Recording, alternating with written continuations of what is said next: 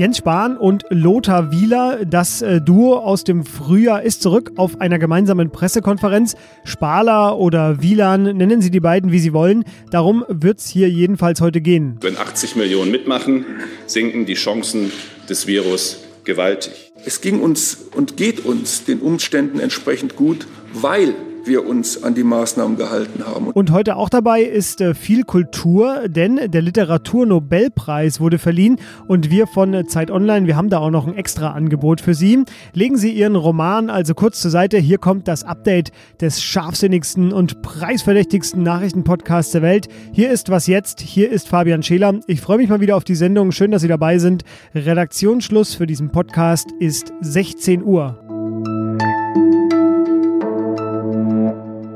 Gestern habe ich Ihnen hier schon einen äh, ja, vorläufigen Infektionsrekord für Deutschland vermeldet. Das muss ich heute leider nochmal machen, denn es sind mehr als 4000 Neuinfektionen an einem Tag gemeldet worden. Das war eben gestern. 1,64 Prozent aller gemachten Covid-19-Tests in Deutschland waren in der ersten Oktoberwoche positiv.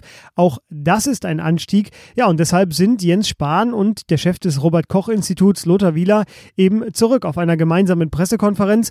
Heute Morgen waren sie zu Gast in der Bundespressekonferenz. Wir hören mal rein. Der Bundesdurchschnitt der 7-Tage-Inzidenz pro 100.000 Einwohner liegt aktuell bei 20,2 Fällen. Anfang Juni lag er bei drei. Fazit, das Infektionsgeschehen nimmt in fast allen Regionen zu. Und das, meine Damen und Herren, das macht mir große Sorgen. Ja, zusammen mit dem Gesundheitsminister Spahn wurde vor allem viel R und G mahnt. Es sei viel erreicht worden, das dürfe man jetzt nicht verspielen. Das sind ja auch die Worte der Kanzlerin immer wieder. Jüngere hielten sich für unverletzlich, das seien sie aber nicht, das sagte Spahn heute. Und es geht nicht nur darum, sich selbst zu schützen, sondern vor allem auch darum, andere vor diesem Virus zu beschützen. Auch das haben wir schon häufiger gehört, aber wie Jens Spahn heute sagte, diese Pandemie ist auch ein Charaktertest, ein Charaktertest für uns als Gesellschaft. Genau, das sind auch meine Worte schon seit Monaten. Seit Beginn der Pandemie habe ich den Eindruck, diese Pandemie ist einfach ein groß angelegter weltweiter IQ-Test und naja, nicht jeder besteht ihn. Sei es wie es ist, wir haben in Deutschland wieder eine recht angespannte Lage und die ergibt sich derzeit durch kleinere Geschehen, die ausgelöst werden durch private Feste, durch Arbeitsplätze oder auch religiöse Zusammenkommen und alles vor allem in geschlossenen Räumen. Die Urlaubsrückkehrer, die machten laut Spahn und Wieler nur noch 8% der neuen Neuinfektionen aus. Einkaufen, öffentlicher Nahverkehr und Friseure hätten laut Spahn zum Beispiel auch kaum Ansteckungsrisiken und Schulen und Kitas nur geringe. Ja, aber dennoch äh, warnte der RKI-Chef Wieler sehr eindringlich. Aber die aktuelle Situation beunruhigt mich sehr. Wir wissen nicht, wie sich die Lage in Deutschland in den nächsten Wochen entwickeln wird. Es ist möglich, dass wir mehr als 10.000 neue Fälle pro Tag sehen. Es ist möglich, dass sich das Virus unkontrolliert verbreitet. Aber meine Hoffnung ist eine andere. Ich hoffe, dass wir es schaffen, die Infektion auf einem Level zu halten, mit dem wir umgehen können. Ja, das sind deutliche Worte. Am wichtigsten und einfachsten, und darauf kamen beide heute auch immer wieder zu sprechen, sei ganz einfach die Einhaltung der AHA-Regel, also Abstand, Hygiene, Alltagsmaske. Ich fasse mal zusammen. Sicher ist es nicht, wie es weitergeht. Es liegt vor allem an uns. Und wenn man sich die Zahlen anguckt und all diese Sätze, es fühlt sich doch alles schon wieder so ein bisschen wie im Frühjahr an. Oder täusche ich mich da? Wir sind noch immer in der Nobelpreiswoche. Das ist Ihnen hier als treue Hörerin oder treuer Hörer nicht entgangen. Und deshalb auch heute wieder, dieses Mal bitte mit besonders feierlicher Stimme, ein Nobelpreis, heute der für Literatur. The Nobel Prize in Literature for 2020 is awarded to the American poet Louise Glick for her unmistakable poetic voice that with austere beauty makes individual existence universal. Louise Glick, also geschrieben Glück, eine US-amerikanische Lyrikerin und Essayistin. Sie bekommt den Literaturnobelpreis 2020. Ich habe kurz mit unserem Feuilleton gesprochen, um mir Informationen einzuholen. Es ist eine eher unerwartete und ungewöhnliche Wahl, denn sie war neben all den anderen Kandidatinnen und Kandidaten keine Favoritin. Ich hatte vorher auch mal kurz bei den Buchmachern nachgeschaut, da habe ich sie auch nicht gefunden. Glick ist bekannt für ihre Naturlyrik und veröffentlichte bisher zwölf Lyriksammlungen. 1993 erhielt sie schon den renommierten Pulitzer-Preis und ins Deutsche wurden bisher nur zwei Bände von ihr übersetzt. Das wird sich vermutlich jetzt ändern. um mal ein Gefühl für ihr Werk zu bekommen. Zitiere ich jetzt aus einem Klappentext ihres Bandes Averno, das war der erste, der ins Deutsche übersetzt worden ist. Averno ist der Name eines vulkanischen Kratersees in der Nähe von Neapel. Für die alten Römer war hier der Eingang zur Unterwelt und die Mythologie, die Natur, der Mensch zwischen Liebe, Leben und Tod. Das sind die Themen der mit zahlreichen Preisen ausgezeichneten amerikanischen Dichterin Louise Glick. Ja, bleibt mir nichts mehr hinzuzufügen. Nach den Kontroversen der vergangenen Jahre, 2018 fiel der Preis ja aus, 2019 wurde Peter Handke geehrt, das hat zu großen Debatten geführt ist das, denke ich mal, eine Wahl, auf die sich jetzt alle einigen können. Es geht um Naturlyrik. 10 Millionen schwedische Kronen erhält sie für diesen Nobelpreis. Das ist knapp eine Million Euro. Bleibt mir noch zu sagen, herzlichen Glückwunsch. Es ist, das denke ich, kann man sagen, eines der größten Streitthemen in der jüngeren Geschichte der Europäischen Union, der Umgang mit Migration und Asyl. Deshalb ein ganz kurzer Check der Positionen. Die EU-Kommission hat im September einen neuen Asyl- und Migrationspakt vorgelegt. Der soll das Ganze ganz neu regeln.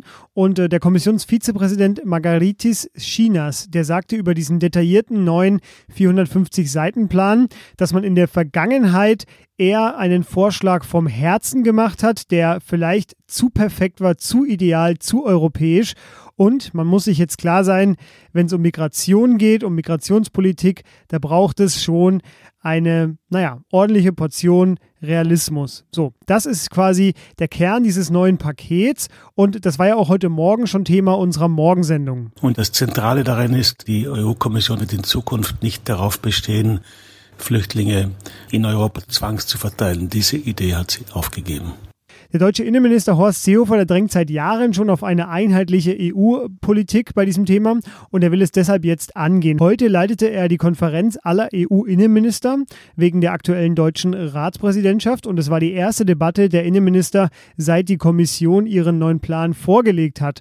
Schon vor dem Treffen zeigte sich Österreich bereit zuzustimmen und auch die EU-Innenkommissarin Ilva Johansson war optimistisch. Ungarn und Tschechien wiederum hatten das Migrationspaket deutlich abgelehnt. Wir sind also wieder live dabei, wie Politik passiert. Vor der Sitzung hatte sich Seehofer zudem schon gegen Kritik wiederum aus Deutschland, aus seiner eigenen Bundestagsfraktion wehren müssen.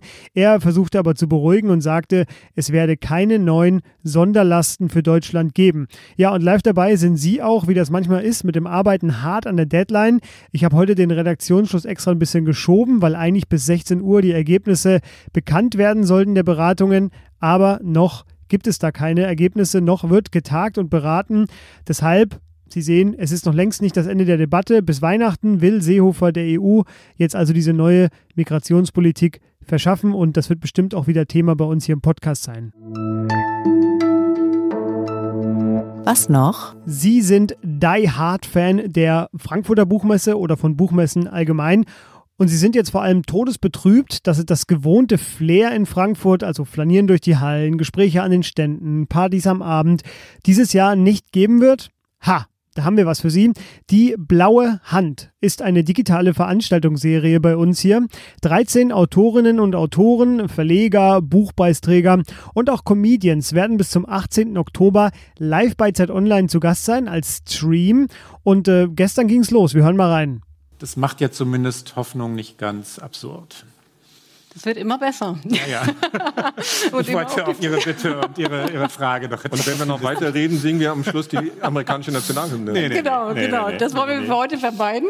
Das war meine geschätzte Podcast-Kollegin und Politikchefin Ileana Grabitz im Gespräch mit dem Dokumentarfilmer Stefan Lambi und dem Autor Klaus Brinkbäumer, die über die USA im Wahn gesprochen haben. Morgen ist dann Melly Kiak zu Gast, eine Zeit-Online-Kolumnistin, und sie redet über das Frausein und das gesamte Programm finden Sie in den Show Notes. Ich lese übrigens gerade Stern 111 von Lutz Seiler, das aber nur als Seitinfo. Schreiben Sie uns an wasjetzt.zeit.de für Fragen oder Kritik. Jetzt dürfen Sie auch wieder weiterlesen, denn das war was jetzt für heute. Ich bin Fabian Scheler und ich sage Tschüss. Zu diesen Zeit Online blauen Handstreams gibt es auch eine unverbindliche äh, Bedienungsanleitung